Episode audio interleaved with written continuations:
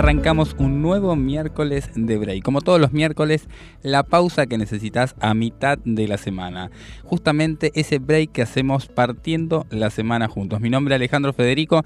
Te voy a estar acompañando hasta las 20 horas, dos horas de pausa en la semana necesarias para recargar energías, para poder comenzar se podría decir la segunda parte de la semana como si fuera la primera. Pero no lo voy a hacer solo, claro está, porque tengo acá a mi derecha a nuestro periodista deportivo, a Sin Ríos. Muy buenas tardes, muy buen miércoles de break. Gracias Ale por la invitación. Bienvenido también para vos, para los que nos acompañan en el piso, Gastón, a Lean, a Facu, el operador, y a todos ustedes que nos escuchan del otro lado de la radio, de un celular, de la compu, en su trabajo, volviendo a casa, como decía Ale, miércoles de break, donde partimos la semana, no solo para llevarle unas dos horas bien agradables, bien distintas, disfrutando en la, en la modalidad que esté, tomando mate, volviendo, retornando, oyendo a trabajar, también hay gente que va a trabajar hasta ahora, pero disfrutando y de mi parte, contando con toda la información deportiva por supuesto, hablar de lo que está en la actualidad, lo que está fresco, ¿no? Que es Argentina volviendo a una participación internacional preponderante, Copa Libertadores, Champions, y no me adelanto porque hay más gente en la mesa, hay más temas trascendentales para tratar. Exactamente, y como no podíamos dejar de presentarlos, van a tener su momento, van a tener su espacio dentro del programa, pero como cada tercer miércoles no podemos hablar de miércoles de break, sino hablamos de Gastón Parra, de esa columna de emprendedores que siempre tenemos el tercer miércoles de break, que nos va a traer alguna novedad. ¿Cómo le va, señor? Buenas tardes para todos. Ahí saludar a Jelsin también, a Lean Ale, saludarte a vos y a la audiencia. Hoy vamos a hablar de un tema que nos interesa a todos, que son las ventas. Y obviamente, ¿habrá algún truquito para cerrar más ventas? Eso, de eso vamos a hablar en un rato. Me gusta, me gusta eso, me gusta generar ese suspenso necesario. Y tenemos también a un invitado, a nuestro emprendedor de la semana, del mes, podríamos decir, que nos va a estar hablando, Leandro Cardoso. Vamos a hablar más en profundidad hacia el final del programa, así que quédate, pero no, quiero dejar de saludar. ¿Cómo le va, Lean? ¿Cómo estás? ¿Qué tal? Buenas tardes a todos. Muy agradecido por, por este tiempo, por esta oportunidad de poder compartir con ustedes. Sé que va a ser un tiempo enriquecedor y de mucho aprendizaje. Así es, Leandro Cardoso, él em, está a cargo de una de las empresas, una de las franquicias más grandes eh, de, la Argentina, está a cargo de uno de los locales, de eh, Costumbres Argentinas, nos va a contar un poco cuál es el trasfondo de lo que sería una franquicia, cómo un emprendedor puede colocarse en medio de este mundo diferente, que no es lo mismo que emprender si con marca propia que con una franquicia. Y bueno, y ahí nos va a estar dando algunos tips. Así que quédate porque aún queda mucho más de miércoles de break.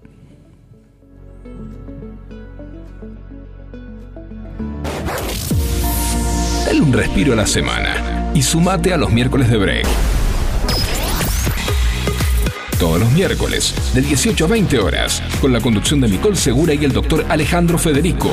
Actualidad, invitados especiales, la columna legal y todas las novedades deportivas de la mano de Yaltsin Ríos. No te lo pierdas.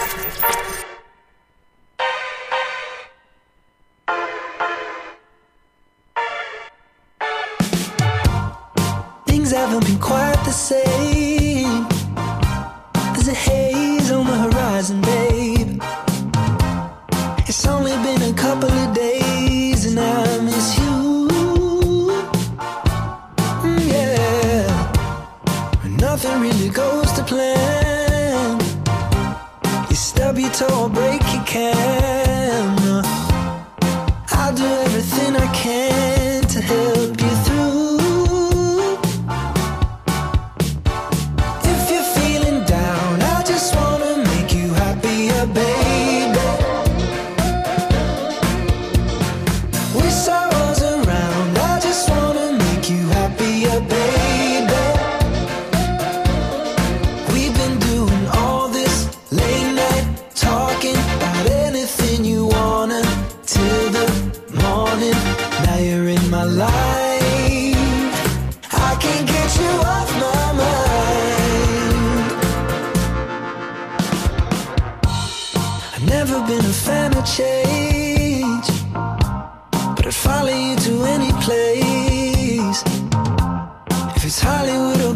gave.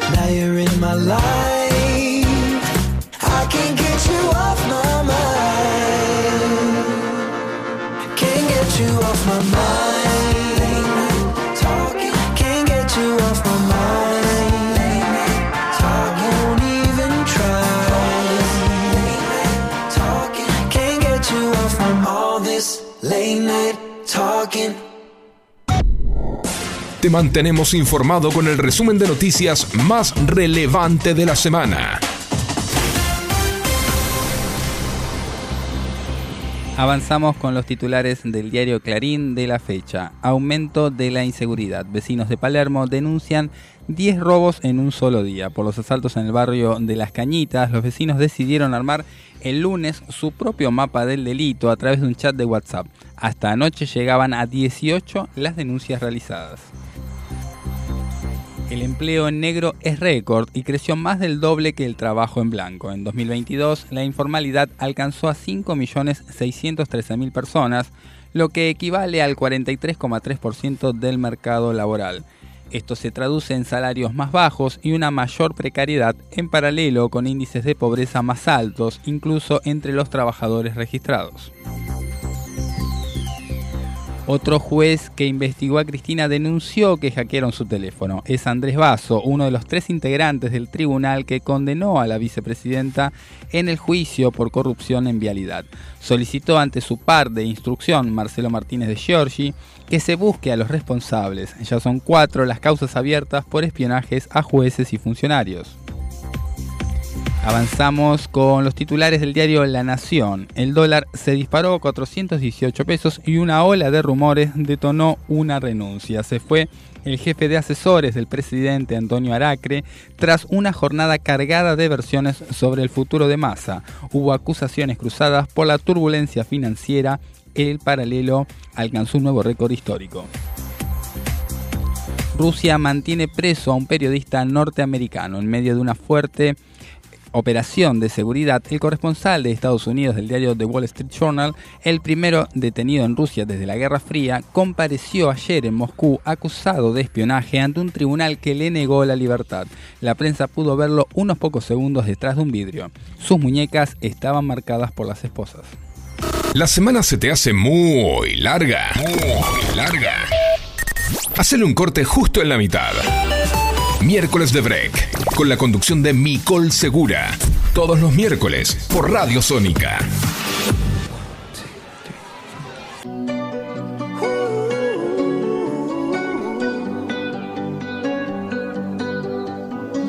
Every time you come around, you know I can't say no.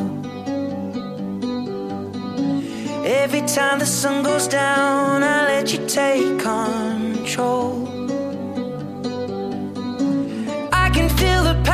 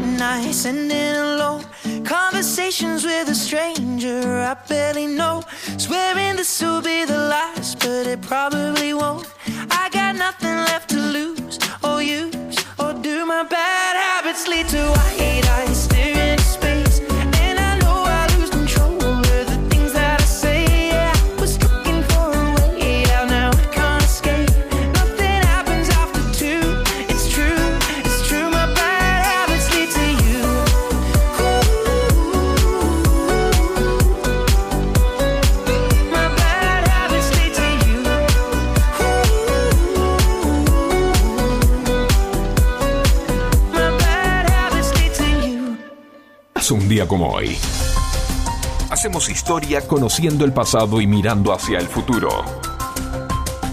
Descubramos juntos las efemérides del día.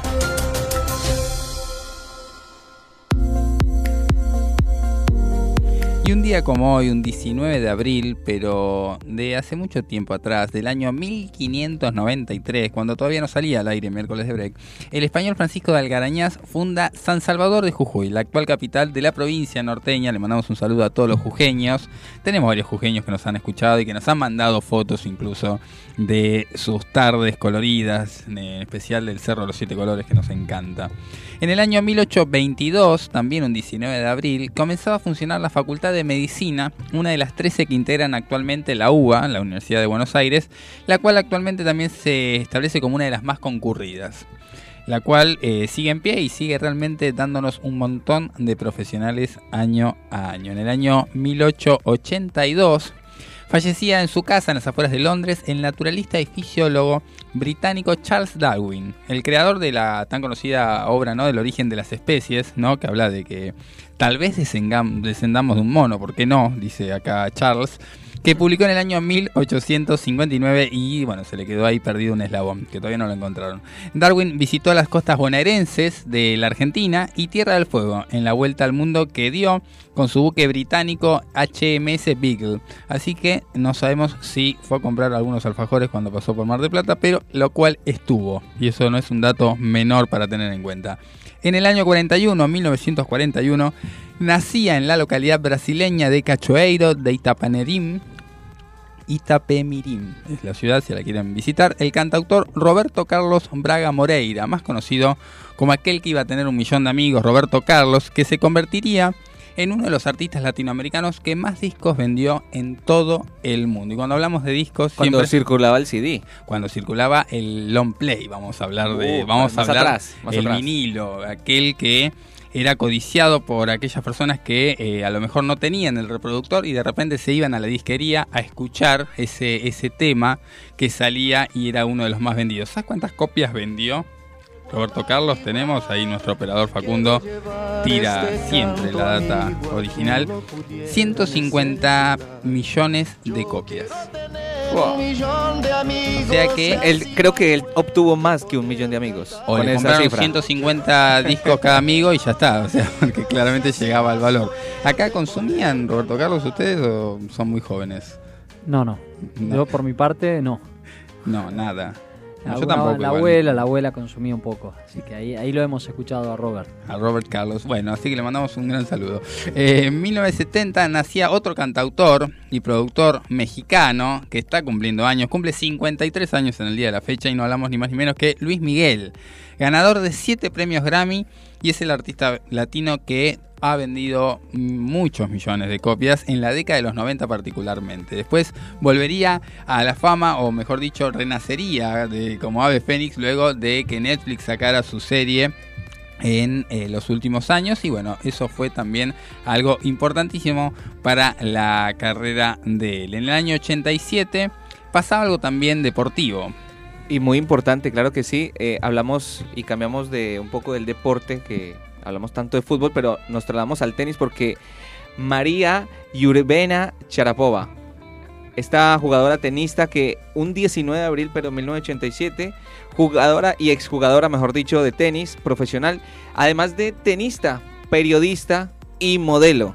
Es uno de sus destacados a nivel profesional y ganó cinco veces los torneos individuales del Grand Slam, dos Roland Garros, un abierto de Australia, un Wimbledon y un abierto de Estados Unidos. Impresionante la carrera y también la multiplicidad de facetas, ¿no? Porque no es solamente una Mire, yo, deportista. yo viendo aquí las imágenes de la mujer de Charapova, creo que hasta en una película la vi. No sé si... No sé si hasta modelo, pero... Sí, modelo fue también. Perdón, eh, actriz, quería decir, hasta actriz, pero mu- multifacética, polifacética la chica. Y también destacada en el, en el tenis, porque no ganó lo ATP, que es algo inferior, no, ganó Grand Slam, Roland Garros, que es importante en el mundo del tenis. muchos galardones para Sharapova que eh, también está cumpliendo años en el día de la fecha. Eh, la verdad que no, no preparamos nada para Sharapova. Y pero- menos un saludo en su idioma, ¿no? Claro, se lo debemos a Yara. Pero bueno, te cuento que el 19 de abril pero del año 91 sucedía un hecho emblemático de violencia institucional en el país. Hablábamos de Walter Bulacio, que había sido asesinado a los 17 años porque eh, bueno se sucedió una serie de hechos desafortunados que así eh, dieron con ese final. Eh, los efectivos de Policía Federal habían estado realizando una- un, control en las cercanías del estadio Obras Sanitarias en, en lo que iba a ser un show de Patricio Rey y sus redonditos de ricota y eh, por lo que se pudo eh, establecer y averiguar lo habían detenido por haber encontrado entre sus pertenencias un cigarrillo de marihuana y finalmente lo, lo tienen que derivar al hospital peruano después de que lo detienen porque eh, encuentran en él un traumatismo de cráneo que eh, confirmaba que había sufrido una serie de golpes eh, con objetos contundentes y eso hizo que incluso el, caso llegue hasta la Corte Interamericana de Derechos Humanos. Walter Bulacio es un antecedente internacional muy importante donde se determinó que justamente había responsabilidad estatal por esta situación re- relacionada principalmente con el accionar policial de ese momento. Hoy recordamos esa fecha y justamente recordamos a Bulacio. En el año 2000 nos vamos a parar también porque hay también novedades Sí. deportivas. Y incluso antes del 2000, ¿no? Porque hablando primero de este año, Gabriel Díaz de Sarmiento de Jujuy nacía eh, precisamente en Junín, este jugador que actualmente milita en el Club Sarmiento, y tres años antes, en el 97, Diego Ortegoza de Talleres de Córdoba también nacía un 19 de abril, como para traer un poco de contexto a las efemérides de este presente y obviamente en el fútbol argentino. O sea que tenemos un cumpleaños gigante, ya tenemos tenistas, futbolistas, Luis Miguel que de repente Ah, bueno. aparece ahí. Roberto Carlos. Roberto Carlos, con- si viene con todos los amigos, ni te cuento. Mira, música y deporte. Una buena juntada ahí, ¿no? Me gusta. Bueno, también tenemos que decir que hoy se celebra o se conmemora el día mal dicho del indio americano, porque no puede ser indio y americano a la vez, pero así se estableció en el año 1940, fecha de que se dio el primer Congreso Indigenista Interamericano realizado en México. A partir de ahí se instituyó eh, justamente que el 19 de abril de todos los años sería la fiesta para reconocer a las culturas precolombinas en el continente. Así que bueno, hoy también estamos celebrando, vamos a decirlo con términos actuales, el Día de eh, los Pueblos Originarios.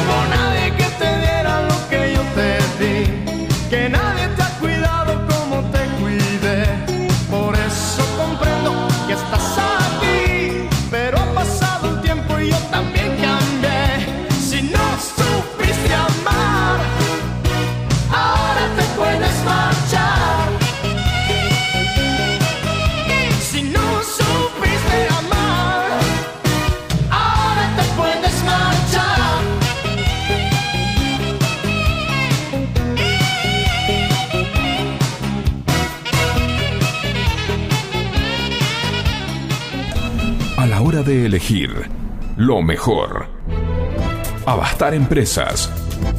Proveedor de librería y papelería comercial. Imprenta. Ropa de trabajo. Artículos de publicidad todo el año. A un paso de la perfección.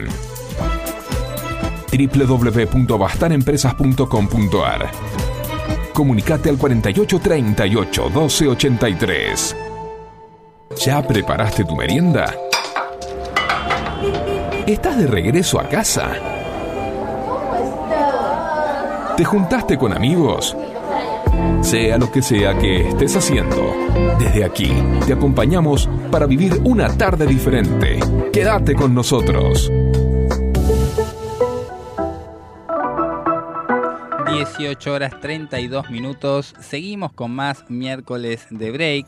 Te puedes comunicar con nosotros al WhatsApp de la radio al 1171631040, 1171631040, al Instagram oficial del programa arroba miércoles de break y al Instagram de la radio arroba FM Sónica 1059. Y tengo para compartir acá en la mesa una noticia que eh, nos puede alegrar un poco hasta que después conozcamos los términos y condiciones, porque la verdad que es muy breve. Y no estoy hablando ni más ni menos que del previaje número 4, la cuarta edición de previaje. Que yo creo que, en mi opinión, cada vez pierde un poco más de veracidad y prestigio esta modalidad.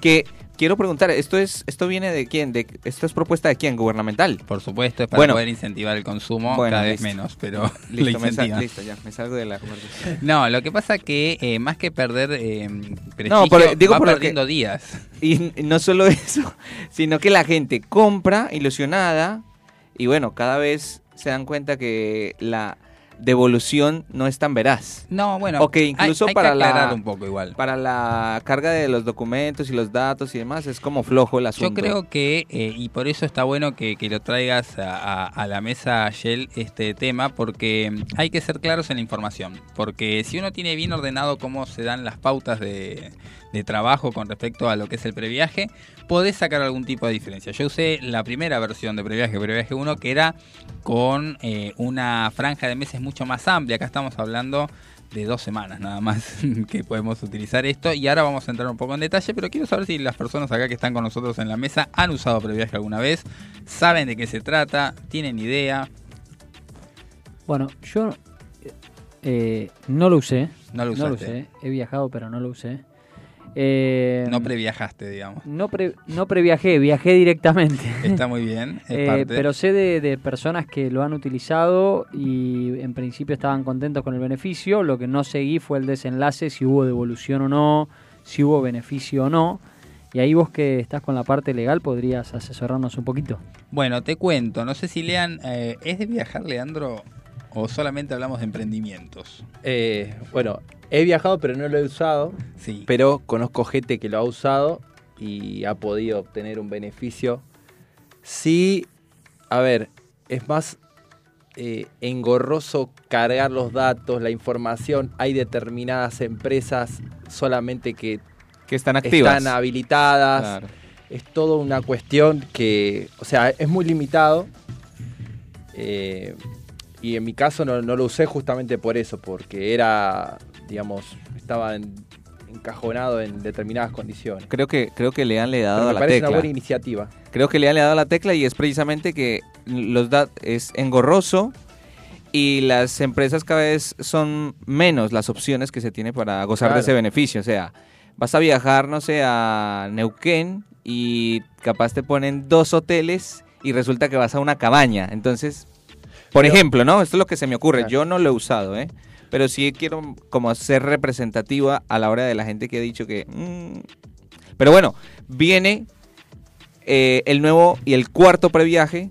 Para Claro. que, ¿Esta es la invitación de miércoles de abril para viajar o qué? Porque en realidad les cuento que hoy se abre previaje y tenemos una semana para realizar compras donde podemos obtener ese 50% de beneficio. Y ahora voy a entrar un poco en cada duda que tuvieron sobre la mesa. Porque las compras que realices esta semana, o sea, los próximos 7 días, incluyendo este miércoles, en miércoles de break, avisamos justamente en el día de hoy. Es más, pedimos al gobierno que sea un miércoles para que podamos dar la noticia a nosotros. Todas las compras que realices esta semana para viajar entre el 24 de mayo y el 30 de junio, es decir, hoy te pones las pilas y compras un viaje a realizarse entre el 24 de mayo y el 30 de junio, que incluye un par de semanas eh, con fines de semana largo, vas a poder utilizar desde la fecha del viaje hasta el 20 de junio un crédito por el 50%. ¿Qué quiere decir eso? Por ejemplo, si a vos te sale el aéreo, ¿no? Por aerolíneas argentinas o por alguna de las low cost, eh, vamos a decir un, valor X, por ejemplo, 50 mil pesos, vas a poder cargar, ahora vamos a decir en dónde, ese, esa factura de ese viaje y vas a obtener un crédito por el 50% de valor que sería eh, de esa compra. Por ejemplo, te van a devolver en este ejemplo 25 mil pesos. ¿En efectivo o para que lo hagas efectivo en los lugares donde vas a pasar las Bueno, vacaciones? hay una tarjeta de débito que eh, es para precargar dinero que eh, vos podés solicitar a, a través de la página de Previaje en previaje.gov.ar y si la tenés de otras ediciones anteriores vas a poder seguir utilizándola, que le van a cargar el dinero de este crédito que se te va a, a acreditar justamente, valga la redundancia, en esta tarjetita. Y con esta tarjetita vas a poder gastarlo en diferentes prestadores que van a aceptar previaje. Pero eh, ahí eh, que es donde está la, mm, la situación que vos decías, Shell, de que no todos te aceptan, hay buenas opciones. Porque una de las mejores posibilidades que vos tenés es ir a la página de previaje.gov.ar y verificar cuáles son los prestadores que aceptan previaje y ya ahí ir Ah, ah, amoldándote. es ese- un muy buen dato. Este es el dato, claro, ahí está. Ahí vamos acomodando todo la. te la vas acomodando porque no solamente eh, se puede gastar en hotelería, se puede gastar también Restaurantes. en restaurantes, en excursiones. El año pasado, por ejemplo, la aplicación Rappi te aceptaba previaje. Vos estabas de vuelta acá en Buenos Aires y decías, me quedó un saldo de previaje. ¿Qué hago? Bueno, lo utilizo como moneda de cambio en, en Rappi y tengo pedidos, puedo utilizar Buenísimo. compras. No está mal, no está mal. Solo que hay que tener todo ordenado y las fechas bien establecidas. ¿Cu- ¿Hasta cuándo se puede cargar las, los diferentes comprobantes que tengas esta semana? Hasta el viernes 28 de abril. Es decir, hasta el viernes de la semana que viene vas a tener que, además de comprar el viaje, cargarlo en la página. Buenísimo. Así que es un muy buen dato y no está nada mal para poder ahí armar algún fin de semana con viajes. Con el código de miércoles de break puedes viajar a. La verdad que no tenemos todavía habilitado nada, no, ilusionemos a los oyentes, pero se pueden venir a Vicente López, ¿por qué no? Bueno.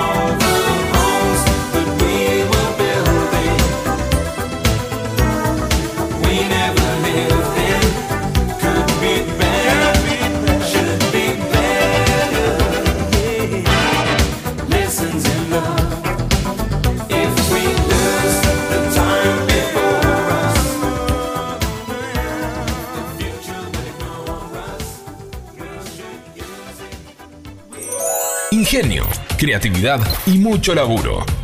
Emprendedores en Argentina, la columna destinada a quienes siguen apostando al país.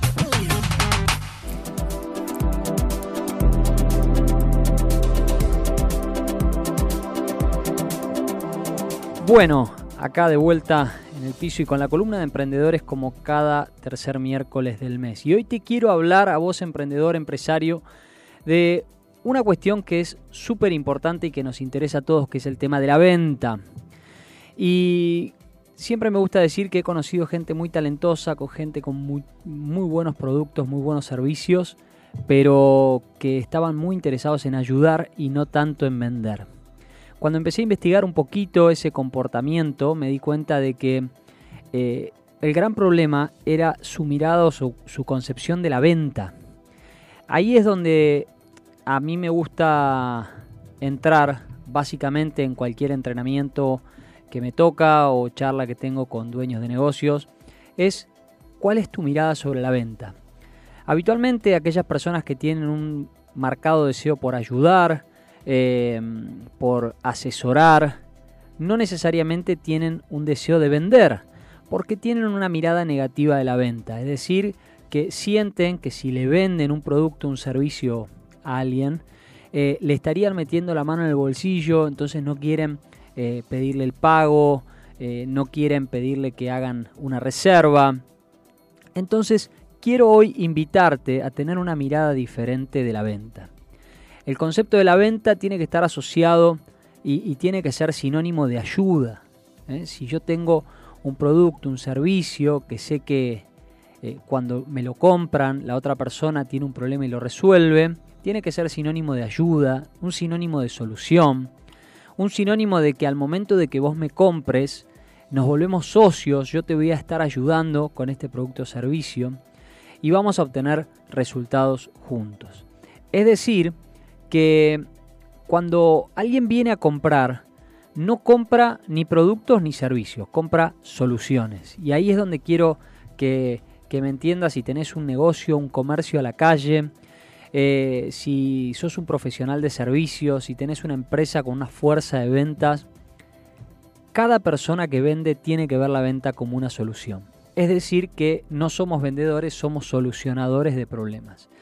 Y nos encontramos frente al cliente, que es aquel que deposita la confianza en nosotros, que tiene que cumplir ciertos requisitos. ¿Está bien? Tiene que tener un problema, tiene que ser consciente de que tiene un problema, tiene que querer resolver ese problema, tiene que estar convencido de que la solución a ese problema somos nosotros y tiene que tener el dinero para poder pagar por esa solución. Si en alguna de estas cinco no cumple, entonces no es nuestro cliente. Ese cliente va a llegar a nosotros en un estado actual, es un estado no deseado, un estado donde tiene un problema, donde tiene un desafío, donde tiene objetivos que quiere lograr y que no los está pudiendo lograr.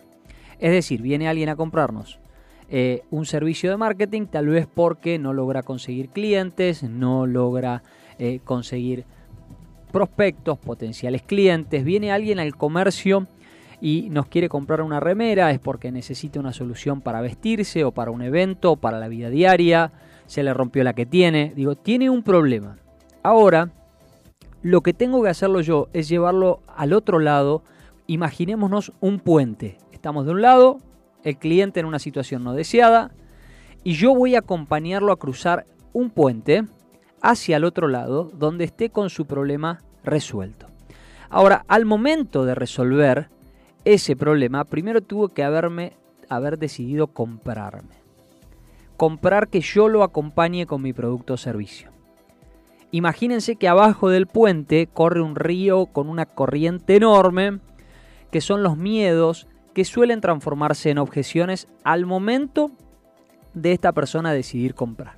Entonces dice, uy, me parece que el precio es un poquito, está, alto. Eh, ¿Será que esto me sirve a mí? ¿Será que me queda bien? ¿Será que esto puede ayudarme? ¿Será que a mí me dará resultado?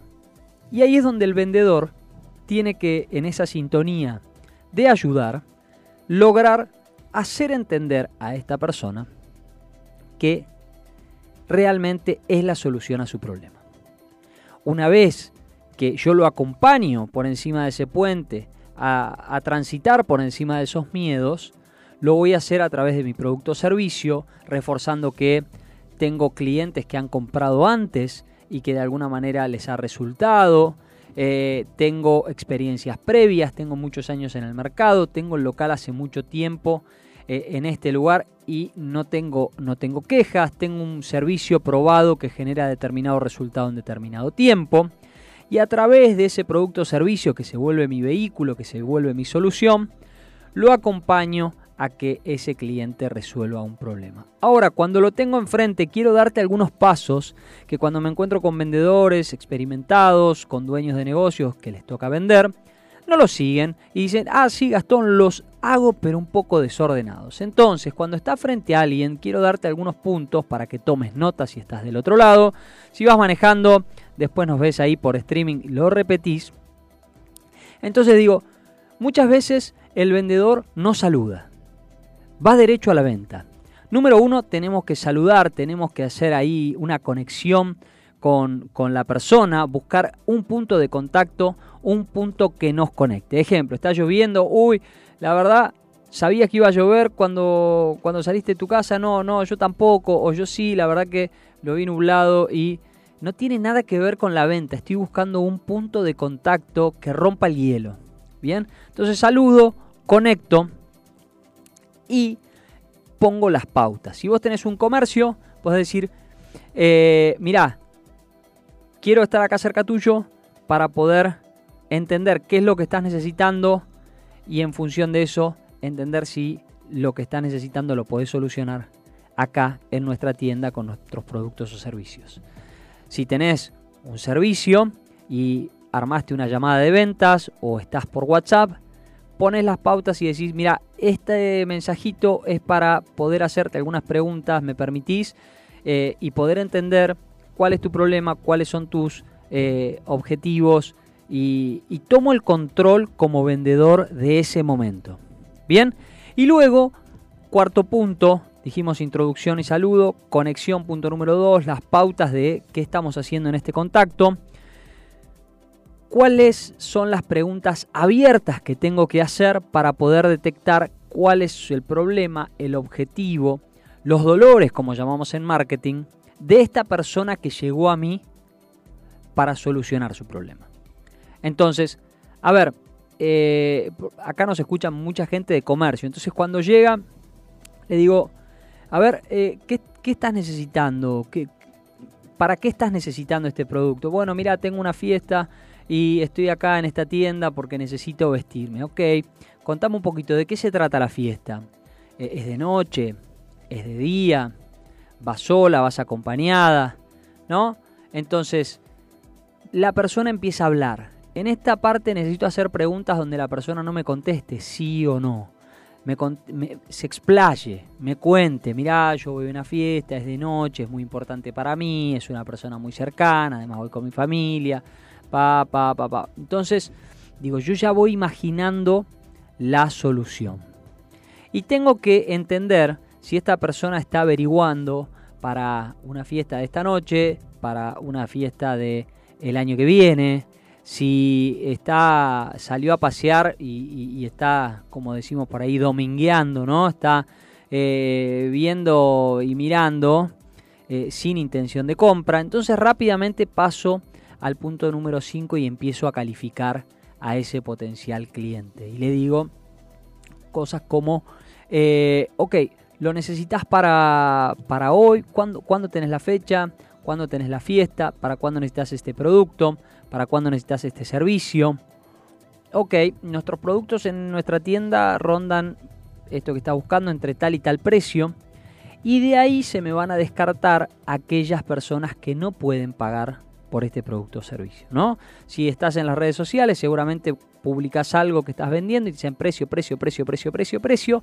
Doy el rango de precio y de ahí dejo de que me consulten aquellos curiosos nada más, pero sin intención de compra. Ahora, cuando yo largo un rango de precio, si no es que quiero dar el precio exacto, eh, eso hace que califique previamente a la persona y, y me queden menos, pero con la posibilidad de pagar por mi producto o servicio.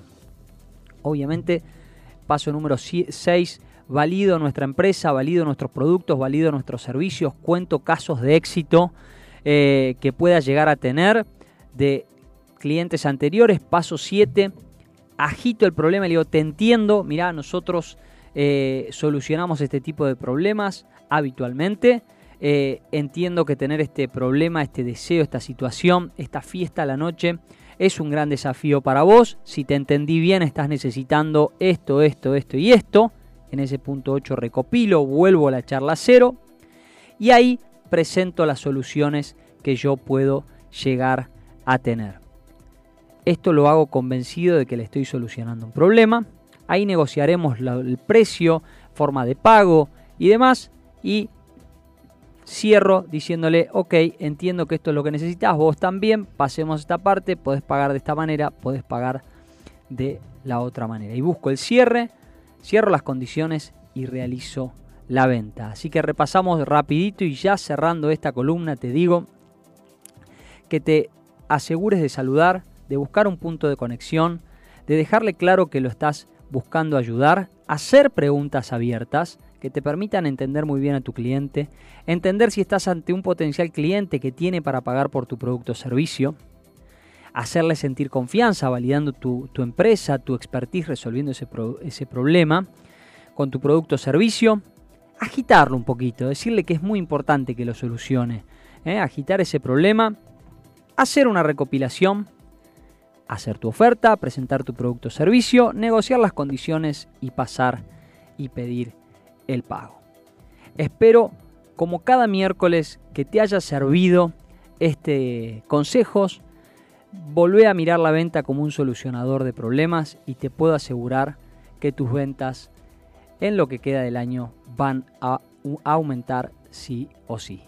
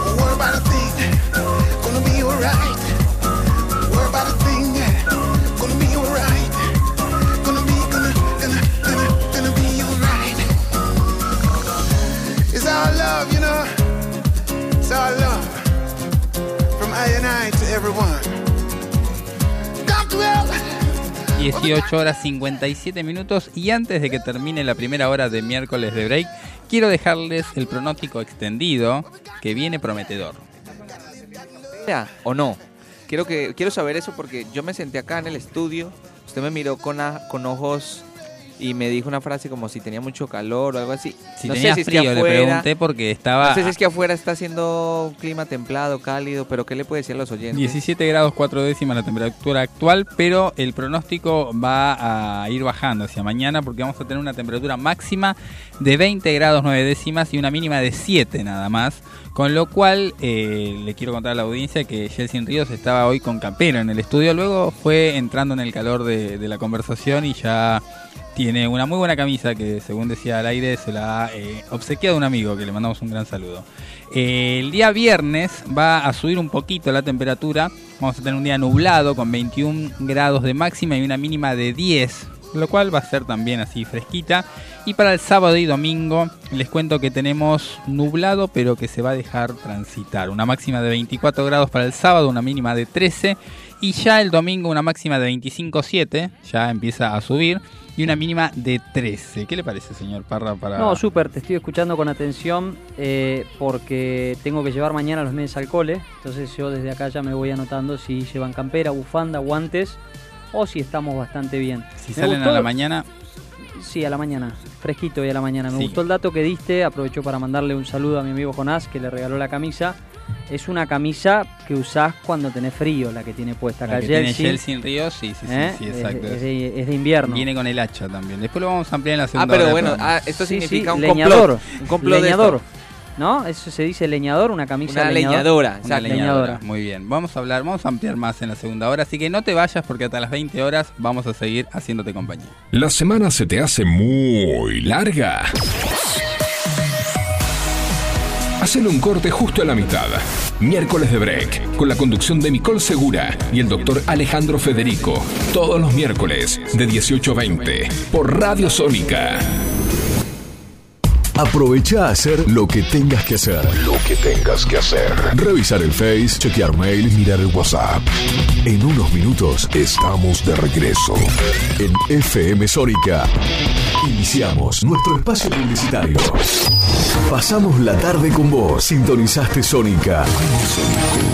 Desde el partido de Vicente López.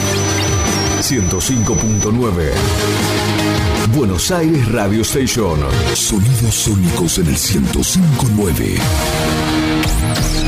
Nos escuchamos bien. ¿Sabías que podés disfrutar de los mejores productos lácteos directos de fábrica muy cerca de tu casa? En Vicente López tenemos un Lácteos Luz Azul en Avenida Maipú 558. Siempre con promociones y descuentos exclusivos de esta sucursal para que puedas llevar a tu casa los mejores quesos y fiambres con la mejor relación precio-calidad. Te esperamos en Avenida Maipú 558, Vicente López. De la fábrica a tu mesa, siempre cerca un luz azul. Descubrí una nueva ciudad. Ciudad Emergente. Difundí tu talento todos los miércoles, de 21 a 23 por FM Sónica 105.9. Sanitarios Bronce Sur. Desde hace más de 40 años, ofreciendo soluciones para instalaciones de agua, gas, incendios, bombas, griferías y calefacción. Brindamos atención personalizada y asesoramiento en obras. Somos distribuidores de las principales marcas sanitarias. Envíos a todo el país. Llegamos en 24 horas a Cava y Gran Buenos Aires. Seguinos en Instagram como arroba sanitarios broncesur, en Facebook como sanitarios.broncesur y también en Mercado Libre donde encontrarás los mejores precios. WhatsApp 1557 50 19 25. Sanitarios Broncesur. Experiencia, calidad y confianza. Todos los miércoles, de 20 a 21. Night Music. Con la mejor música de todos los tiempos. Y especiales de tus artistas favoritos. Night, Music. Night Music. Conducen Martín y Guillermo. Night Music. En la noche de FM Sónica. Night Music. Siempre. Con la mejor música. Para vos. Te ordeno que rías hasta quedar afónico. Venía a vibrar un verano mayúsculo.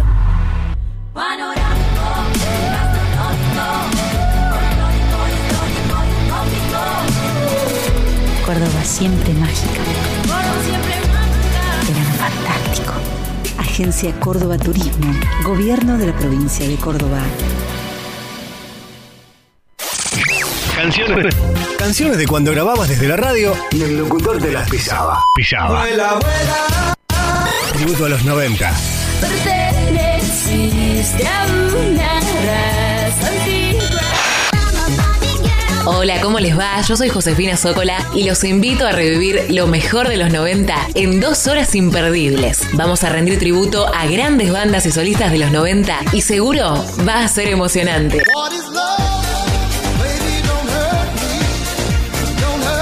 Te espero en FM Sónica 105.9. Casi 106 motivos para sintonizarnos. Lunes a viernes de 11 a 13 horas.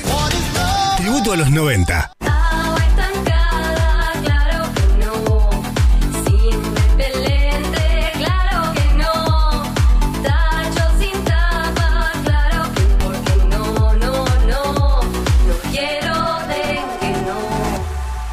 Gobierno de la provincia de Buenos Aires.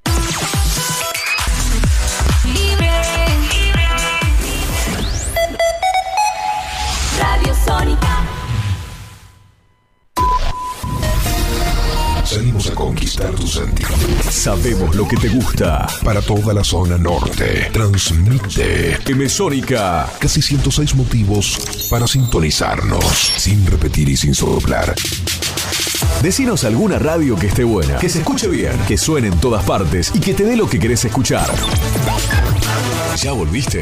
Nosotros también. Nosotros también. En FM Sónica. FM Sónica. Finalizamos nuestro espacio publicitario.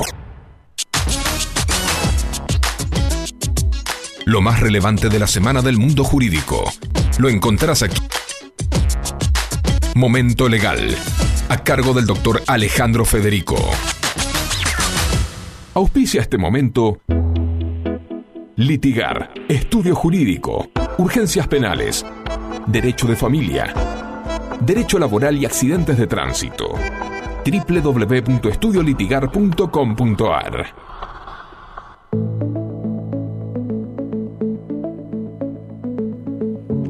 cada miércoles también tenemos nuestro momento legal como abogado, eh, tanto en Capital como en Provincia de Buenos Aires, siempre trato de traer las noticias y las novedades jurídicas del momento en un lenguaje totalmente llano, cercano al oyente, para que podamos entender al derecho de una manera mucho más cotidiana. De eso se trata Momento Legal, este espacio que separamos justamente en el comienzo de la segunda hora de miércoles de break.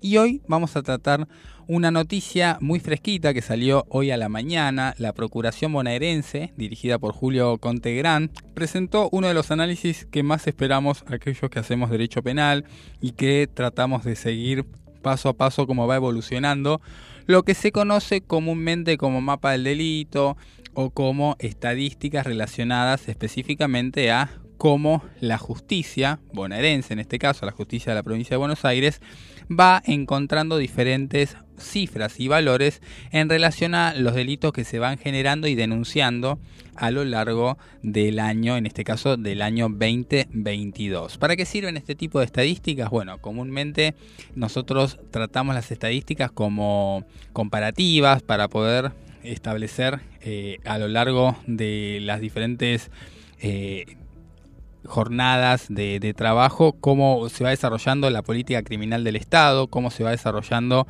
la política preventiva de la policía y también para saber como vecino cómo está hoy la sociedad argentina, ¿no? Porque de eso se trata también estos números que vamos a estar hablando. Y cuando hablamos de números, hablamos, por ejemplo, de los 924.492 expedientes penales que existieron en el año 2022. Por ejemplo, podemos establecer cuántos homicidios fueron eh, compilando las investigaciones penales de la provincia. Hoy hablamos de que hubo 750 homicidios durante el año 2022. Estamos hablando nada más de la provincia de Buenos Aires, entre los cuales 620 son varones y 130 mujeres. El tema es que, aunque parece un montón, la cifra de homicidios está cada vez bajando a, pasos importantes. Y esto no significa que haya menos delito en la provincia de Buenos Aires, simplemente que hay menos homicidios. Han subido otros tipos de delitos, como por ejemplo el robo o los hurtos, las estafas, por ejemplo, para hablar de números eh, duros, de datos duros, si tenemos que establecer cifras, por ejemplo, hubo más de 31.000 estafas denunciadas y practicadas y hubo más de 140.000 expedientes de robo. Y esto es un- una cifra que hay que justamente tomar como un, se podría decir, una alerta, un punto a tener en cuenta. Lo mismo sucede con el hurto, que subió un 11,6% y está más allá, más arriba de los 110.000 expedientes. Y genera una alerta importante porque tenemos que eh, establecer que el delito contra la propiedad, y ahora vamos a hablar un poco del tema técnico, sube cada vez más y esto eh, también tiene una consecuencia obviamente desde el lado económico, desde el lado de esta sensación de seguridad, habrá dicho en algún pasado algún ministro de justicia, ¿no? Pero que tiene que ver justamente con una inseguridad que se vive y se palpa en cada jurisdicción de la provincia de Buenos Aires. Lo mismo ha sucedido con un aumento de la cantidad de abusos sexuales denunciados, subió un 6,6%. Esto es importante tener en cuenta porque cada vez existe mayor libertad por parte de las víctimas de poder hacer ver esta realidad que muchas veces quedaba puertas adentro.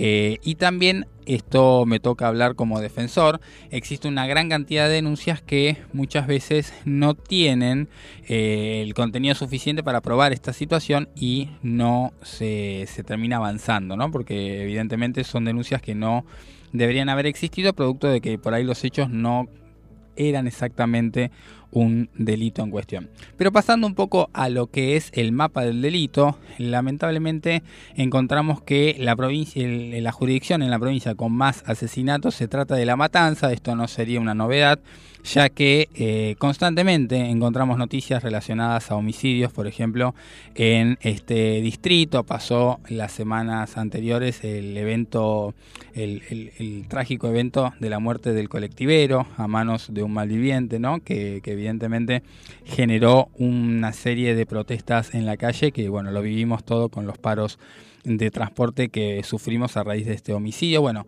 la matanza aumentó los asesinatos, si bien está bajando en relación a toda la provincia, la matanza no solamente mantuvo su cifra, sino que la aumentó de 120 a 124 hechos, que es un montón, a veces parecen números pequeños, pero es un montón para lo que sería una jurisdicción de una provincia, de un país. Y eh, otro de los eh, diferentes distritos que aumentaron en cantidad de hechos delictivos, por ejemplo, fueron La Plata, Los Más de Zamora y, eh, por ejemplo, Bahía Blanca. Lo cierto está en que eh, yo quiero tratar un poco el tema de qué sucede con las personas que son denunciadas por uh, el delito de robo, por ejemplo, porque se establece, y esto lo hemos tratado ya en otras columnas, con otro tipo de delitos, esto de que entran por una puerta y salen por la otra, esta, esta, esta frase repetitiva que se genera en relación a diferentes tipos de delitos y delincuentes que eh, parecen hacer uso desde el sentido común o desde la observación de, de la persona ciudadana que no se dedica al derecho, que entran por, este, por una puerta giratoria y salen en el momento en que ingresaron.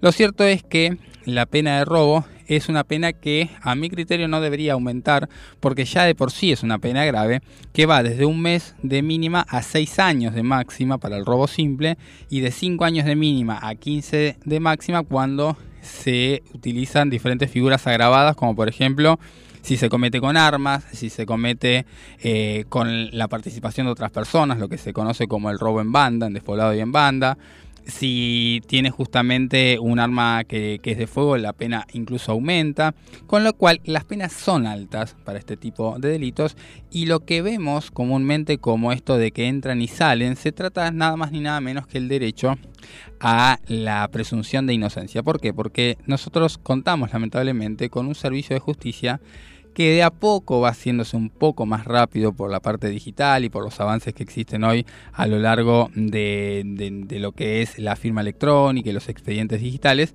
pero que al demorarse tanto hacen que una persona no pueda ser declarada culpable del delito que se lo acusa hasta que haya un juicio con sentencia firme. Entonces, ¿qué hacemos con las personas que son sospechosas, pero que todavía no son culpables por una sentencia firme. Lamentablemente, en el caso de, me refiero de las víctimas, van a tener que ver que una persona que está sospechada no puede ingresar eh, efectivamente a ser penada a la cárcel, a un establecimiento carcelario, hasta que no haya una sentencia, con lo cual la garantía que les da la Constitución a todos los ciudadanos de la Argentina, a todos los que hemos pisado y estamos pisando el suelo argentino, es de que hasta que no se declare lo contrario son inocentes. Y esto está bien porque esto genera una protección relacionada a que no podemos, por solo sospechar de una persona, meterla en la cárcel. Ahora, lo cierto es que cuando una persona es reincidente, es decir, tiene ya su segunda causa, como lo su- su- sucede en la mayoría de los casos de este tipo de delitos, ¿no? que la persona que a lo mejor cometió un robo vuelve a hacerlo posteriormente, ya esa libertad empieza a ser eh, más limitada. Ya no hablamos de un derecho únicamente a la inocencia, sino de incluso una prisión preventiva, producto de que puede haber un riesgo de que se escape, porque la pena en expectativa es de, de- es de cárcel sí o sí, efectivamente, porque tiene ya un antecedente, y eso hace que no puedan utilizar esta realidad mal llamada de que ingresan por un lado y salen por el otro rápidamente. Esto es un poco lo que tratamos de ver en momento legal, con cada delito, con cada noticia, por ejemplo, como la que acabamos de compartir, de este informe de la Procuración de la Provincia de Buenos Aires, y seguramente los estaré esperando con más temas penales o de derecho en general en el próximo miércoles con más momento legal.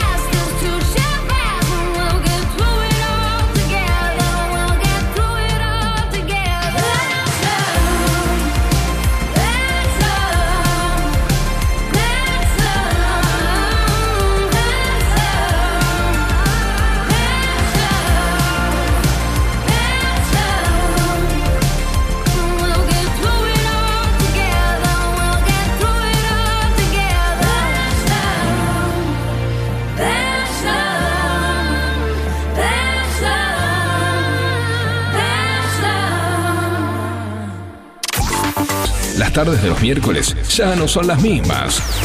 Miércoles de Break, con la conducción de Nicole Segura y el doctor Alejandro Federico, de 18 a 20 horas, haciéndote compañía con toda la actualidad, invitados especiales, las novedades del mundo jurídico y la columna deportiva de Yaltsin Ríos. Miércoles de Break, cortando la semana juntos. Miércoles de Break, juega de titular y te acerca las últimas novedades del ámbito deportivo.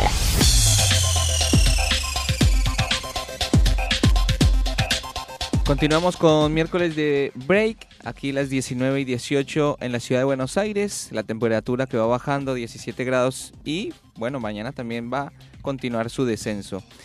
Sumergiéndonos ya de lleno en la parte deportiva, en la parte futbolística y también algo sociocultural que nos relaciona y nos interpela o nos atraviesa esta columna, hablemos un poco de lo que se está viviendo ahora en, la Copa Libertadores, que ya se llevó a cabo, se está llevando a cabo, mejor dicho, la segunda fecha de, esta serie, de este, de este torneo que alberga la región suramericana. Bueno, precisamente miércoles de Brey estuvo presente en la noche anterior en el encuentro entre Boca Juniors y Deportivo Pereira de Colombia y da pie para hablar un poco de la actualidad tan tan entredicha, tan criticada, irregular del conjunto Ceneice, que no juega bien, que no presenta amor por la camiseta, como dicen los hinchas, o como coreaba todo el estadio anoche que le pedían al pueblo, a los jugadores, perdón, que pusieran garra, que pusieran ganas para poder sacar el encuentro adelante. Definitivamente, anoche la mística, eh, eso, ese factor número 12, la hinchada, fue el que se llevó los tres puntos, porque en más de 80 minutos eh, el director de- del partido fue Deportivo Pereira, que sorprendió a todo el mundo, a locales y visitantes, a nacionales y a colombianos. Porque un equipo chico, un equipo recientemente campeón, con más de 20 novedades, o sea, hablamos de jóvenes que han incorporado en estas filas, se hizo a cargo de este encuentro y se llevó y se llevó adelante y se llevó por delante, mejor dicho, a Boca Juniors.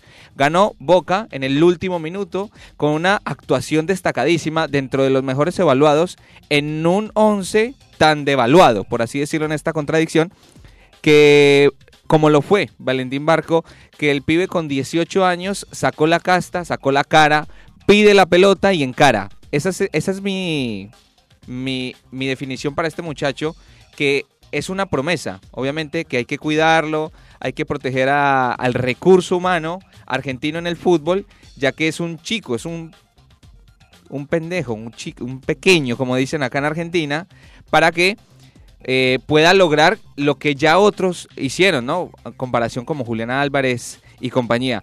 Boca Juniors se acomoda en el grupo, liderándolo con, esta, con este alcance y después va a ser la participación de Colo Colo esta noche, que vamos a ver si lo puede alcanzar. Otros encuentros que se están celebrando hasta ahora.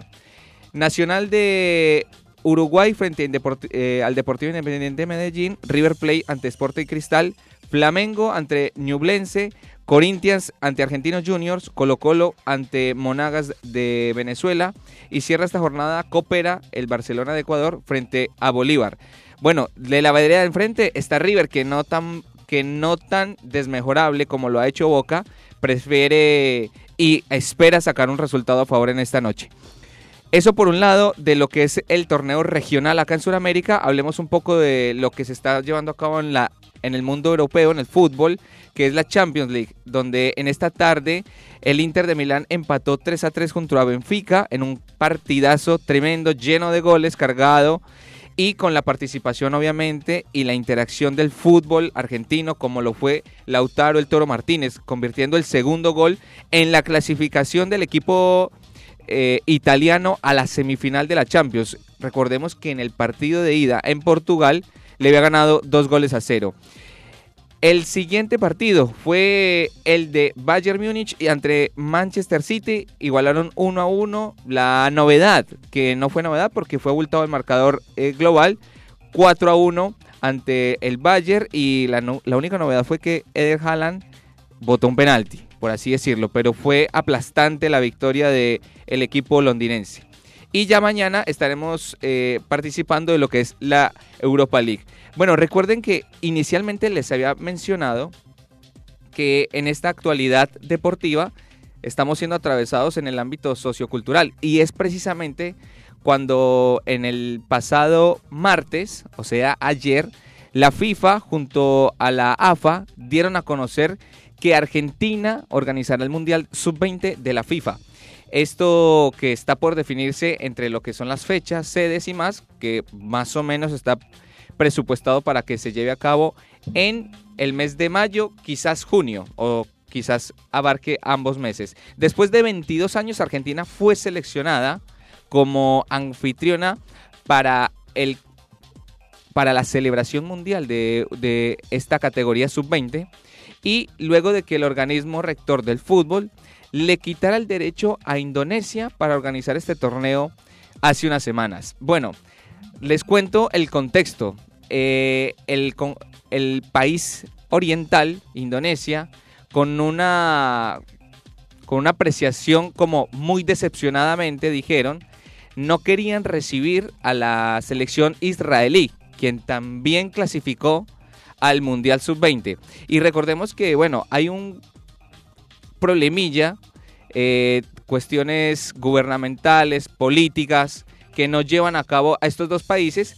Y uno de los ministros eh, puso en comunicado cuando la participación fue confirmada por la FIFA para que Indonesia fuera la sede de que pues la selección israelí no fuera a participar del mundial. Pedido internacional hizo Indonesia por esto.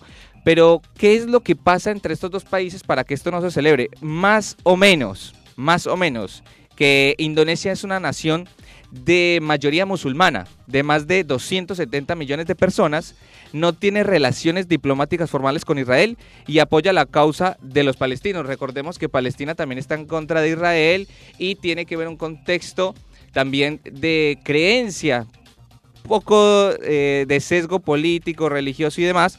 Bueno, Israel con una, eh, con una inclinación más judía o de, de hecho totalmente judía, bueno, no son aceptados en este país, lo cual intervino la comisión de la FIFA para quitarle la sede mundialista. Y obviamente que el campeonato del mundo celebrado recientemente en Qatar y ganado por el conjunto o por la selección albiceleste, lo puso a picar en punta para hacer la opción más viable. Y es así como Infantino se reunió hace dos semanas con el presidente de la AFA, eh, Claudio El Chiquitapia, desembocando en la participación de este mundial acá en Argentina.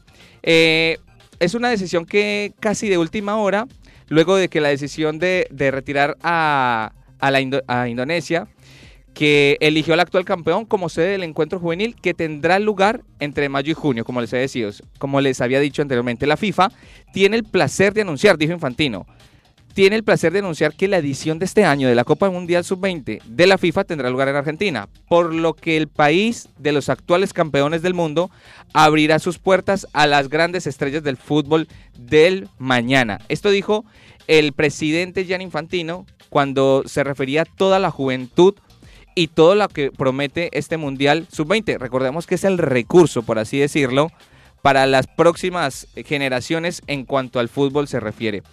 El resonante éxito mundial obtenido en la tierra catarí fue un aval en sí mismo, reconoció el presidente de la FIFA. Esa estela triunfal se une al país de la fuerte tradición futbolística, el local, el país gaucho, que lleva a organizar la Copa del Mundo por tercera ocasión en su tierra. La última en 2001, justamente fue la modalidad sub-20. Aquella vez Argentina se consagró de manera aplastante, ganando los siete partidos disputados. Y cierra Gian Infantino diciendo que el mundo juvenil es lo que promete y es el futuro del mundo. Así que, bueno, con esto vamos cerrando la columna deportiva, diciéndole a todos los argentinos que tenemos sede mundialista confirmada por la FIFA y también sellándola con el con la mano y con la estrecha y con un fuerte abrazo del Chiqui Tapia junto a Gian Infantino en la pasada rueda de prensa.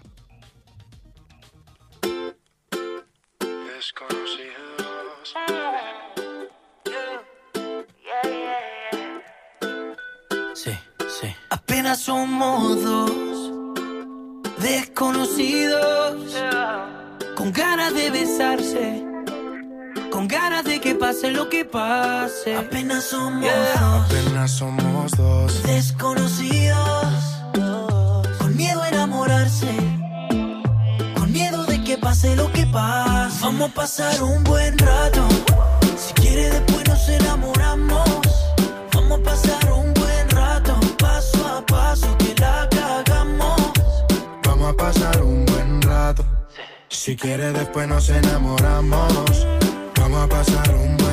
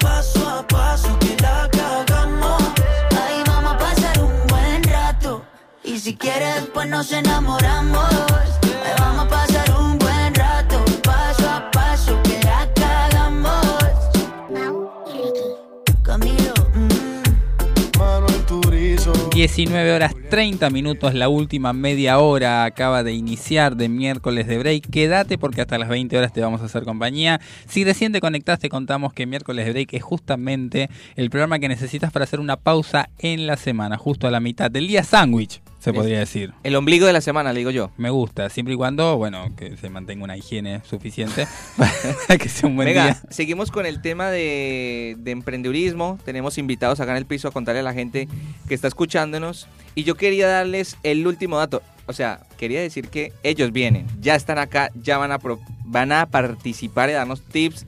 ¿Cómo es esto de emprender? Pero yo quería decir algo antes que me quedó por fuera de la columna Deportiva. O sea, hizo toda la introducción de emprendedores, O sea, le tiro todas las flores, pero pero... ¿qué, qué tiene ahí que le quedó en el, No, lo digo en el después, bolsón lo digo deportivo? después, lo digo después. Me encanta el suspenso que genera a los oyentes. Te puedes comunicar con nosotros y preguntarle qué quiere decir Yeltsin en la columna deportiva hacia lo último al 1171631040, 1171631040, al Instagram en arroba miércoles de break y arroba FM Sónica 1059. Y como habíamos anunciado al comienzo del programa, en este tercer miércoles de mes, que tenemos siempre nuestro espacio para los emprendedores, de la mano de Gastón Parra, con aquellos consejos que siempre nos direccionan a un buen camino para emprender, para transitar el difícil mundo de los emprendedores, se podría decir, en el, en el país, porque la verdad que la realidad está que no no tenemos un país a veces co- co- con las mismas capacidades que otros, pero que si se sale a flote con laburo, como dice la columna, ¿no es verdad, Gastón? Totalmente, y siempre se puede, se puede mejorar en Argentina, hay que prepararse para emprender Y bueno, yo sigo diciendo que necesitamos esas herramientas desde que somos chiquitos. Exactamente, así que si tenés seis años, ¿por qué no emprendés y te sumás a un proyecto? Pero no, es verdad, como dice Gastón Parra, tenemos que tener herramientas para avanzar. Y alguien que las ha tenido es Leandro Cardoso, que hoy está con nosotros. Él es actualmente... eh, propietario, se podría decir, de un proyecto que tiene el nombre eh, de Costumbres Argentinas. Él está a cargo de, una, de un local, de la franquicia de Costumbres Argentinas, en la calle Hipólito Yrigoyen 565 en Pacheco, a tres cuadras de la UTN de General Pacheco.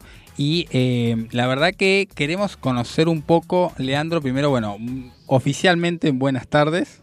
Buenas tardes a todos, gracias por la, por la invitación.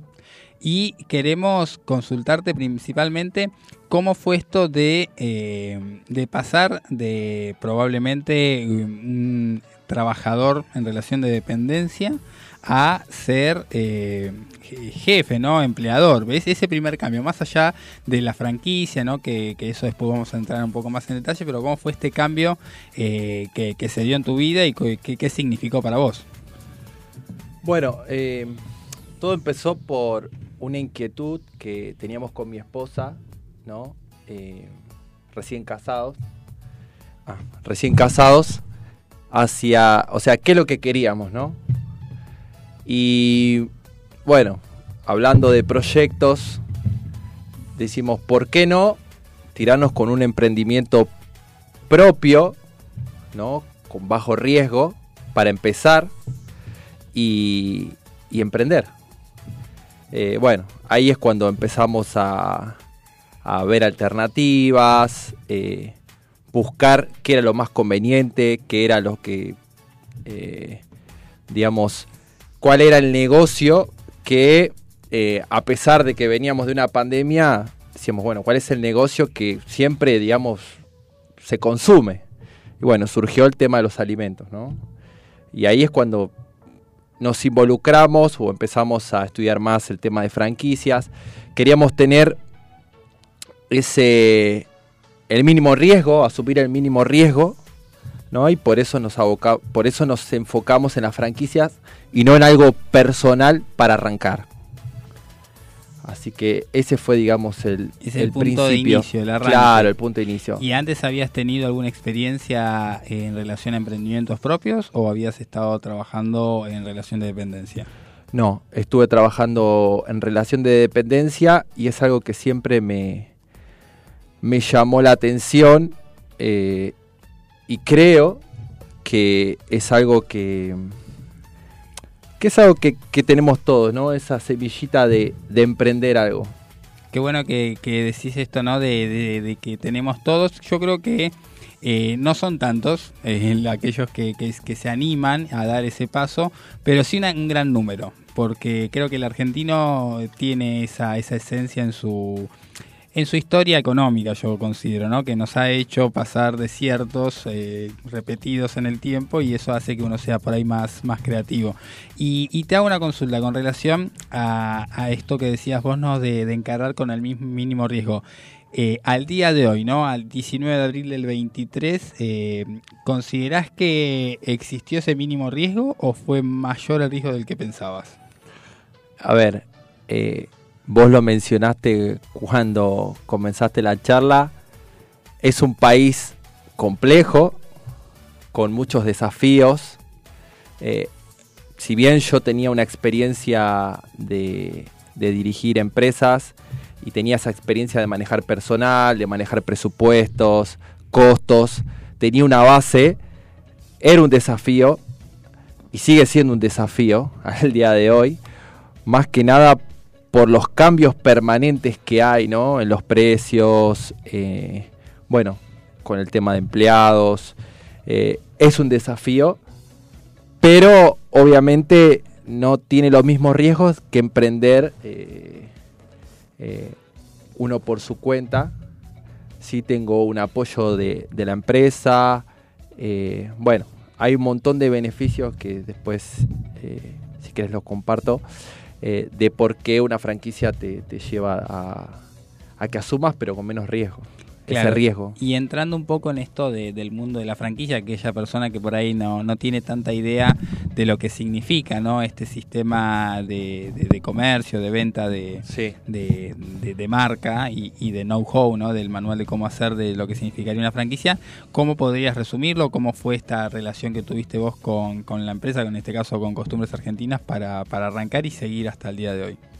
Sí, a ver, elegimos costumbres argentinas porque lo primero que pensamos es, bueno, ¿con qué, con qué marca arrancamos, no? Dijimos helados, no es de todo el año.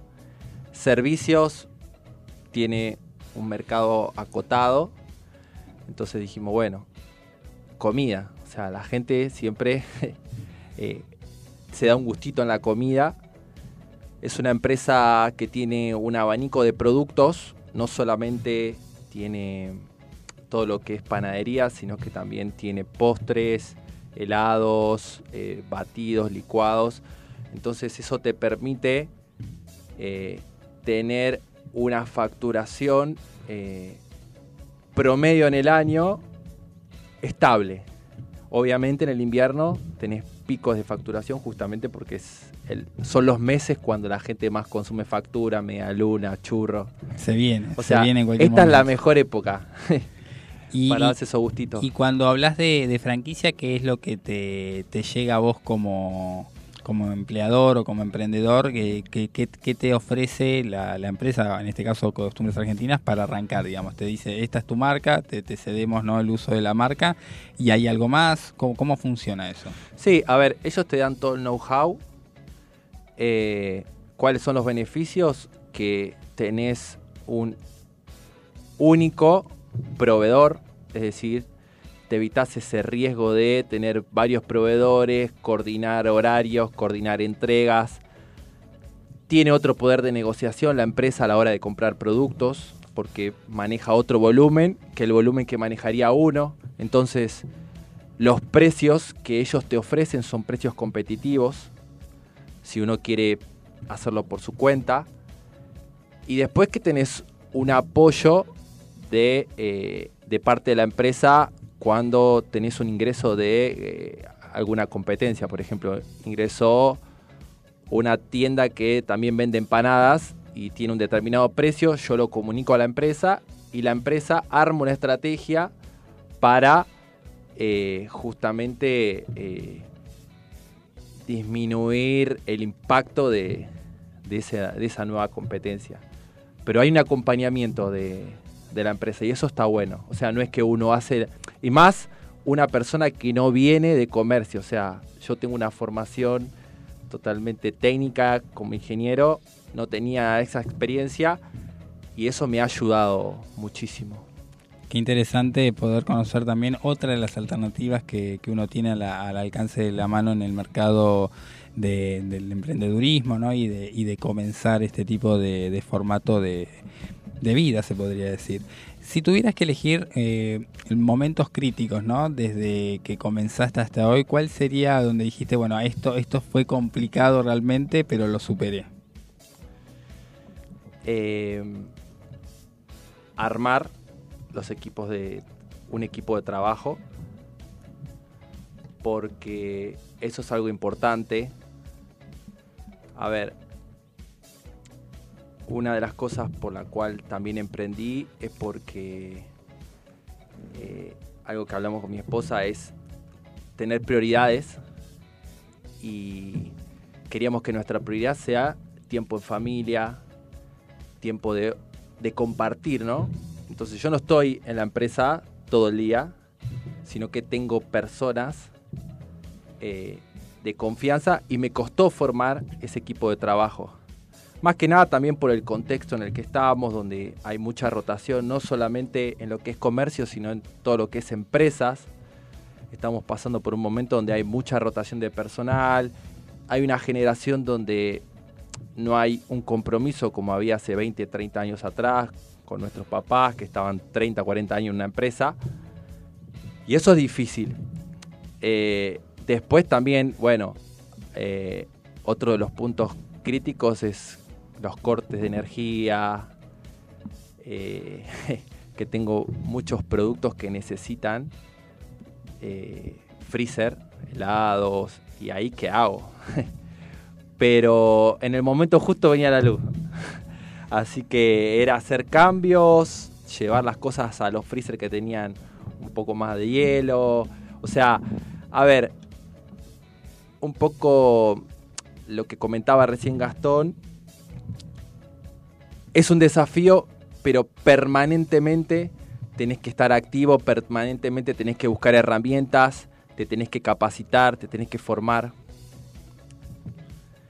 Eh, y no quedarte eh, en la queja, sino constantemente pensar en positivo y siempre buscar eh, una respuesta a, a cada solución, ¿no?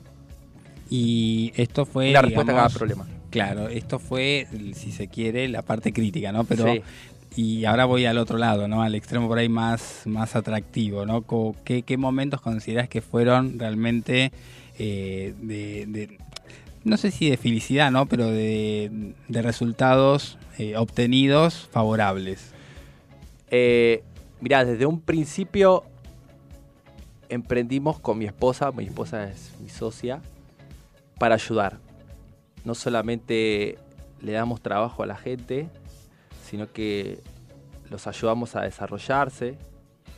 eh, y todo siempre fue pensado desde el ayudar a la gente. También eh, con un grupo de amigos todos los viernes ayudamos ahí a la gente que está en la calle, en Tigre, ¿no? Eh, con productos, llevándole viandas. Y esa es la parte donde uno se siente lleno, podría decir, ¿no? Eh, que está aportando un granito de arena. Que da mayor satisfacción, ¿no? Claro, exactamente. Eh, y después, otra de las cosas también es que cuando uno emprende, si bien es un desafío, también tiene una independencia eh, en el tiempo, ¿no? Por ejemplo, a mí me encanta eh, desayunar con mi esposa, almorzar con mi esposa, poder... Y emprender te da esa posibilidad, ¿no? De tener una libertad en el tiempo, ¿no? No sé, llevar a tus chi- chicos al colegio. Obviamente después tenés otro desafío, quizás te tenés que quedar después de hora porque pasó algo que tenés que resolverlo sí o sí, porque al otro día no puedes abrir, porque no podés eh, seguir sin eso resuelto. Pero eh, eso podría decirte son, son los puntos favorables o Ale, si me permitís, me gusta lo que dice Lean, porque termina contando la historia real y completa de lo que es emprender. Muchas veces vemos el lado romántico de emprender, que es simplemente esto de la satisfacción, de poder ayudar a otros, de poder dar empleo, de que todo lo llevamos dentro y que todo se puede, eh, que tenemos más libertad, que somos nuestro propio jefe. Y muchas veces digo que esta parte que cuenta Lean eh, muchas veces no te la cuenta. Entonces, del otro lado de la tormenta y después de haber piloteado con éxito la tormenta, están esos momentos de satisfacción. Entonces, eh, lo felicito, te felicito Lean por, por todo lo que estás avanzando, por todo lo que has avanzado, por todo lo que has conquistado y el mensaje también es que el que esté dispuesto a emprender porque lo lleva adentro, que también esté dispuesto a pagar el precio, ¿no? Hay un precio que pagar en cuanto a dedicación, tiempo de trabajo, esfuerzo, determinación en el sueño para, para poder lograr esas cosas. Y me gusta que, que tengamos eh, ese mensaje, ¿no? Que es que es más completo y más eh, también es esperanzador, pero es más íntegro, ¿no? Que no es solamente una sola cara, como bien decías Gastón. Y quiero ir cerrando la entrevista, Lean, con um, algún mensaje que vos puedas tener para, esto lo hacemos siempre con los emprendedores que nos vienen a visitar, algún mensaje que tengas para aquella persona o aquella familia que está por decidir eh, dar ese paso. ¿Qué le dirías o qué te dirías a vos mismo? ya con el diario de mañana en aquel día previo a tomar la decisión de emprender, en este caso una franquicia? Bueno, lo que yo le diría es que sean valientes, que no duden, la vida es una sola, que luchen por sus sueños, muchas veces el camino es duro, eh, hay tormenta, pero que nunca cambien el sueño, sino que por ahí haya que hacer un cambio en el camino, pero que nunca cambien el sueño, que peleen por sus sueños y que no tengan miedo, que sean valientes. Leandro Cardoso nos daba justamente ese mensaje eh, para tener un punto de partida para ese emprendimiento que a lo mejor ya tenés en mente, pero que no te animás.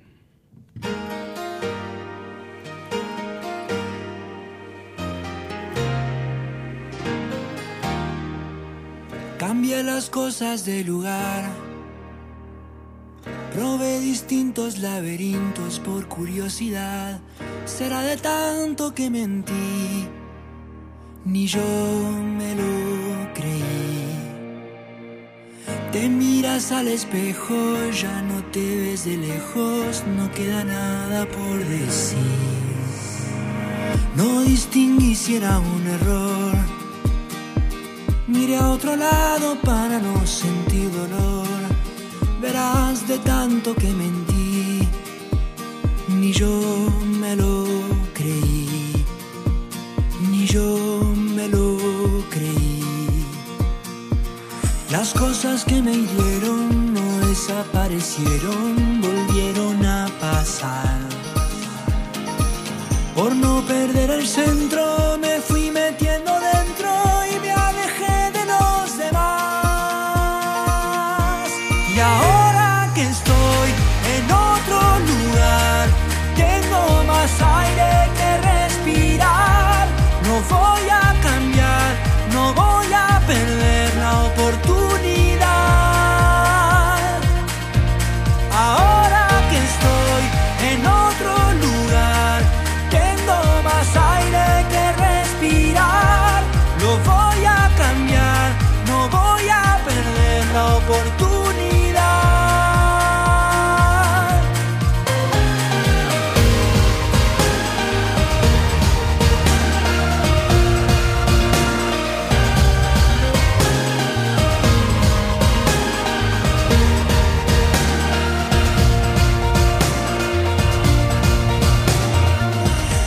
cosas que me hirieron ya desaparecieron y no regresarán. No regresarán, no. Pude volver al centro, pude salir de adentro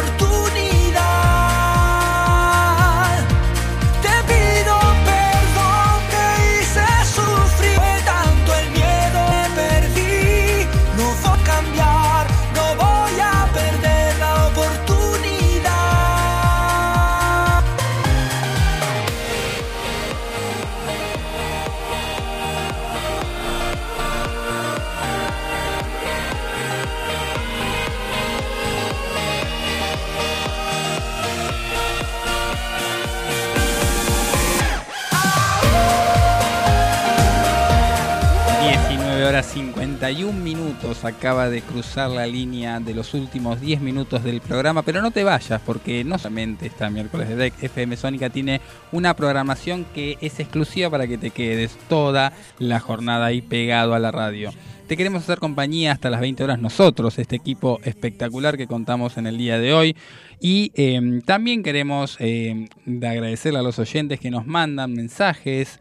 Acá tenemos un mensaje que dice, hola a todos en la radio, los saludo desde Belgrano, soy Mónica, me acabo de conectar hace unos minutos y quería, si es que se puede, hacerle una consulta al señor Gastón Parra que eh, sabemos que está preparado todo terreno para las preguntas. ¿Cómo motivar o guiar a los adolescentes para ahorrar dinero y obtener lo que quiere? Si, si bien tengo una vaga idea, quisiera saber algunos tips. Muchas gracias. ¿Lo podemos dejar para una columna o podemos encararlo ahora? Y pero Mónica está escuchándonos ahora, gracias ahí por escucharnos, gracias por mandar tu consulta. Los adolescentes obviamente siguen causas, siguen, están por ahí con- con cambios donde se ven más grandes eh, y, nada, no tienen tal vez la madurez, la experiencia todavía en los pasos que vienen hacia adelante, por lo cual eh, tenemos que lograr desarrollar el hábito y el hábito es un buen hábito este de ahorrar, de guardar, de dice que el que guarda siempre tiene, entonces eh, lo que necesitamos es desarrollar el hábito y para desarrollar el hábito de manera positiva necesitamos encontrar qué es aquello que los motiva a ellos y cuál sería el objetivo. Entonces empezar a trazar objetivos tal vez más de corto plazo, decir eh, eh, en los próximos tres meses que querés lograr. Bueno, para lograr esto y hacer como una ingeniería inversa, es decir, esto vale, no sé, 100 mil, tenemos tres meses, tenemos que juntar 33 mil, 33, busqué un número medio raro ahí, eh, por mes, entonces digo, bueno, vamos a ponerlo con 90, tenemos 90, 90 días, bueno, ¿cuánto deberíamos ahorrar por día? ¿Y qué deberíamos hacer? Porque esto también va de la mano y, cierro con esto, con la cultura del trabajo, con la cultura del esfuerzo, que tal vez no la tienen tan, tan impregnada la- las generaciones más jóvenes, es decir, bueno, para llegar con e- a este número, ¿te alcanza? No, bueno, no solo tenés que reducir tus gastos, sino además pensemos juntos cuál sería la forma de aumentar tus ingresos, qué cosas podrías hacer, qué se te ocurren, cómo te podría acompañar y siempre hablar desde el acompañamiento de ese adolescente para alcanzar su objetivo. ¿Sentís que el zapping pasó de moda? Te acercamos todas las novedades en series y películas de los principales servicios de streaming y la gran pantalla. Tenemos el mejor plan. Mira lo que hoy te recomendamos para ver.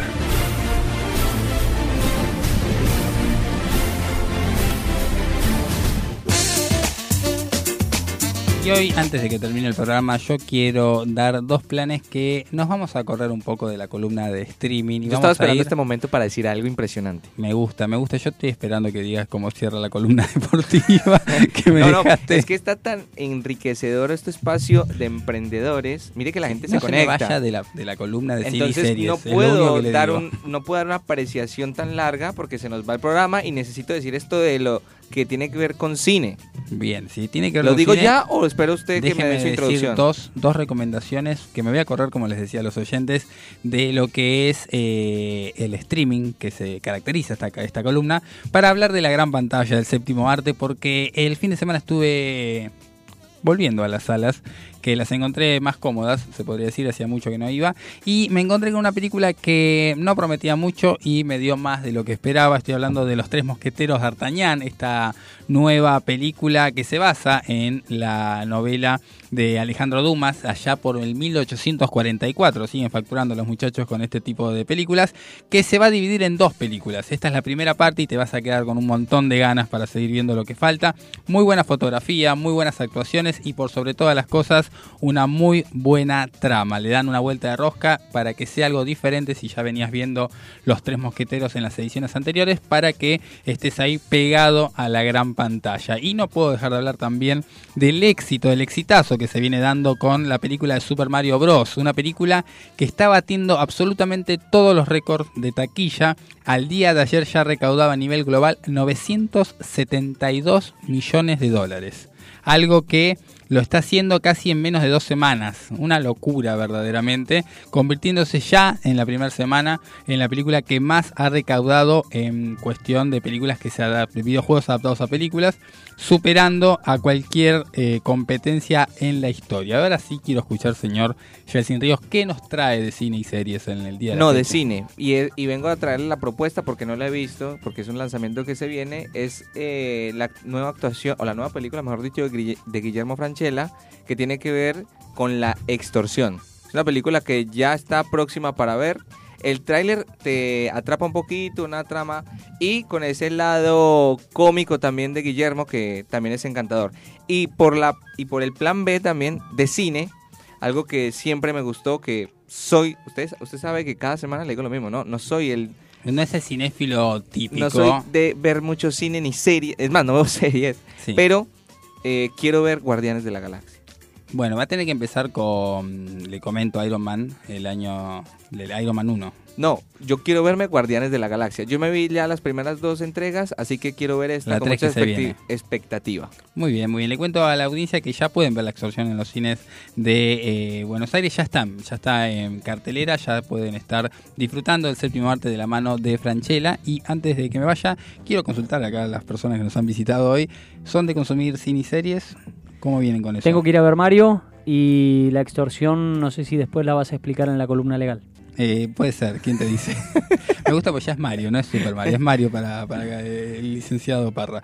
Eh, ¿Lean? Sí, sí, o sea, no todos los días, pero sí miramos alguna película en streaming. A ver, contame alguna de las últimas que viste. La, Somos muy- máscara. Somos muy, no, somos muy fanas de Disney. Ah, muy bien. Team Disney. Vemos todas las, las películas viejas, ¿no? Hércules, eh. La Sirenita, pero la Sirenita... No la versión adaptada La- la- actual. la- no la inclusiva. Sirenita la vieja. Sirenita abuela, la la la. Está muy bien. Eh, quiero hablar de, hablando de, de la plataforma Disney, que eh, ya que estamos en la columna de streaming, son muy buenos los cortos animados que tiene la plataforma Disney. Para verlos de menos de 3-4 minutos, tiene unas producciones creativas espectaculares, eh, muy interesantes para ver, eh, que bueno, son recomendables. Así que bueno, hemos llegado al final de un nuevo miércoles de break. Quiero agradecer a todos los que forman parte de este programa. Jelsin Ríos, muchas gracias. Gracias Ale por el tiempo y muy contento de poder concluir con este programa tan enriquecedor. Lo mismo digo, gracias Gastón Parra por visitarnos un nuevo miércoles. Muchas gracias a ustedes por la invitación. Acá estaré próximo miércoles y tal vez con un desafío para Yeltsin en esto de la columna de deportes, que hablemos de emprendimientos deportivos. Me encanta, gracias Uh, Lean. Tremendo. Muchas gracias Fede por la invitación y bueno, fue un lujazo haber compartido con Nos ustedes. vemos entonces la próxima, al próximo miércoles a las 18 horas hay más miércoles de break. Flores, eres tú, ese imán de una Dale un respiro a la semana y sumate a los miércoles de break. Todos los miércoles, de 18 a 20 horas, con la conducción de Nicole Segura y el doctor Alejandro Federico. Actualidad, invitados especiales, la columna legal y todas las novedades deportivas de la mano de Yaltsin Ríos. No te lo pierdas.